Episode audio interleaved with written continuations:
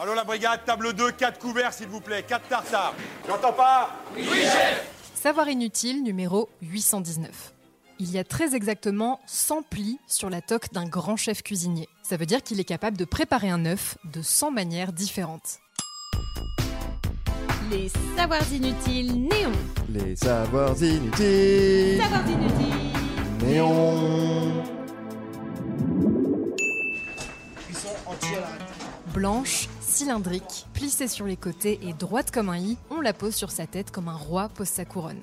La toque. Bon, c'est vrai qu'elle est un peu désuète aujourd'hui, mais chez les vieux de la vieille, la toque est un accessoire de prestige. Son rôle premier, évidemment, c'est de protéger les plats. Grâce à elle, fini les cheveux dans les nouilles et les gouttes de sueur dans le potage. Sa structure haute permet aussi de dissiper la chaleur, pratique euh, quand à la tête au-dessus d'une marmite toute la journée.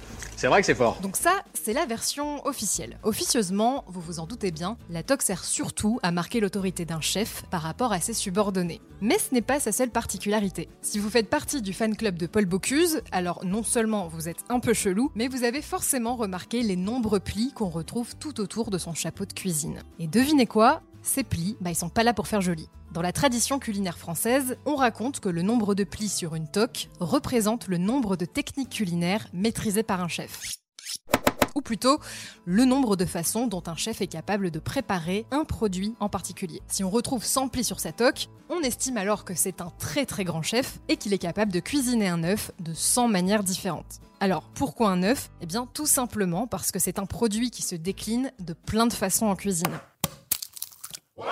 Comme le poulet, par exemple. Bref, le nombre de plis, dans la légende culinaire, ce serait une manière d'asseoir sa supériorité et de montrer que t'en as dans la toque. Tout comme la taille de ce chapeau de cuisine qui a toujours eu sa petite importance. À l'époque, plus la toque était haute, plus un chef était considéré comme brillant dans son domaine. Comme quoi, on en revient toujours à cette bonne vieille obsession de la taille. Non, mais c'est pas la taille qui compte. Pourquoi tu dis ça? Pour la petite histoire, on raconte qu'Antonin Carême, l'inventeur de la toque blanche et rigide qu'on connaît aujourd'hui, portait un haut de forme de 45 cm de haut sur la tête en 1821. Ce qui est non seulement pas pratique du tout, mais aussi sacrément présomptueux. Du coup, si on se réfère à la tradition, ce grand chapeau, c'est un peu pour l'hygiène et quand même beaucoup pour la frime.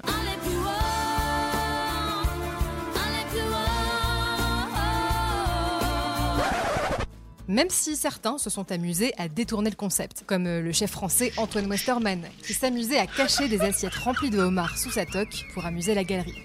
Mais ça, c'est vraiment inutile de le savoir. Vous avez aimé ce podcast? Alors abonnez-vous sur votre plateforme préférée, faites-le connaître, laissez-nous des commentaires. On se retrouve aussi sur le compte Insta des Savoirs Inutiles Néon pour un format vidéo inédit chaque semaine. Et sur notre appli iOS et Android. Et enfin, les Savoirs Inutiles, c'est sur le site neonmag.fr et dans le magazine papier, tous les deux mois en kiosque.